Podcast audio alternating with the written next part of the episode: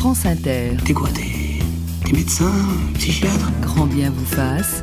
Psychothérapeute Qu'est-ce qui me prouve que t'es psychothérapeute? Christophe André.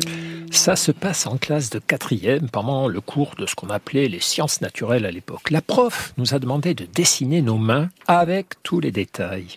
Tout le monde s'y met, elle passe entre les rangs pour suivre nos efforts, mais ça ne va pas. Il manque un détail que personne n'a remarqué, nous dit-elle. Observez mieux vos mains.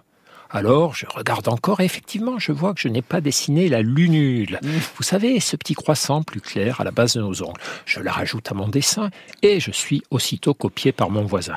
La prof repasse près de nous et, pas de bol, elle commence par lui, le félicite et, se penchant sur ma feuille, rajoute Évidemment, s'il y en a un qui trouve, les autres suivent.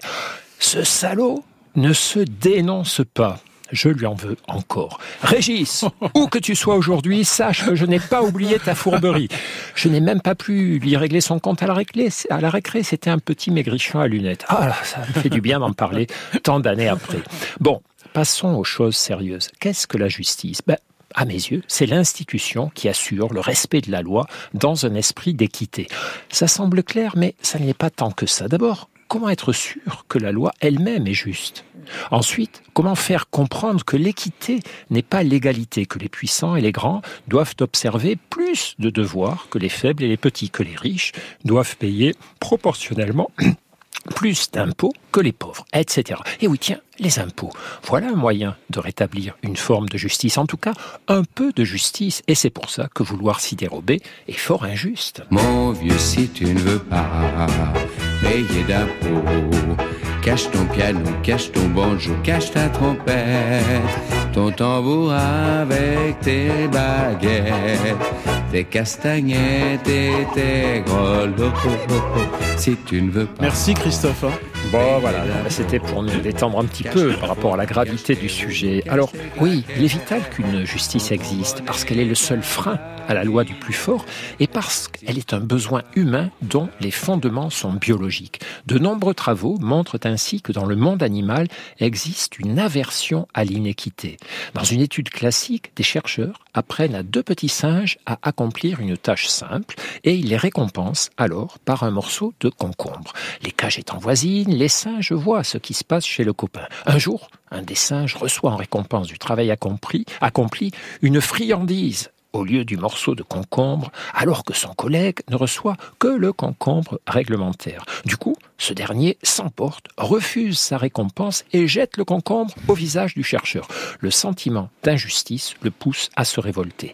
On retrouve cette aversion à l'inéquité chez d'autres animaux comme les chiens ou les loups. Selon les éthologues, elle existe au sein de toutes les espèces dites sociales, dans lesquelles la coopération et le partage sont la règle. C'est sur ce socle inné que l'espèce humaine a peu à peu, peut-être, élaboré son idéal de justice pour tempérer les risques d'agression et de désordre liés à l'injustice et l'inéquité. Romain Roland, écrivain pacifique, le mentionne dans son ouvrage, son ouvrage 14 juillet. Quand l'ordre est injuste, le désordre est déjà un commencement de justice.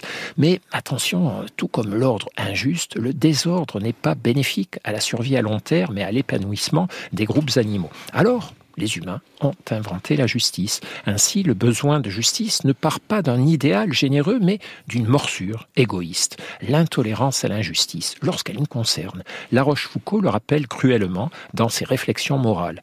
L'amour de la justice en la plupart des hommes que la crainte de souffrir de l'injustice. Et oui, la tendance de chacun de nous est d'en appeler à la justice lorsque ses intérêts sont menacés et de l'oublier lorsqu'elle les entrave. Ainsi va l'esprit humain. Mais même si ses fondations s'ancrent dans la boue de nos égoïsmes, la justice reste quand même une formidable idée. Et on peut admirer après tout la beauté et la grandeur de son cheminement, du particulier au général, de l'égoïsme à l'idéal. Quant à toi, Régis, sache que je te pardonne. Et je comprends mieux pourquoi votre sketch préféré des nuls, c'est Régis est un con. François Forestier. Oui, je voudrais juste faire une citation de Michel Audiard. Ah, je vous invite à méditer sur cette phrase qui me paraît essentielle. La justice, c'est comme la Sainte Vierge. Si on la voit pas de temps en temps, le doute s'installe. C'est pour redites-là, on va bien la noter. La justice, c'est comme la Sainte Vierge. Si on la voit pas de temps en temps, le doute s'installe. Notez, prenez-en de la graine. Les choses vues de Christophe André à podcaster, à partager sur l'appli France Inter.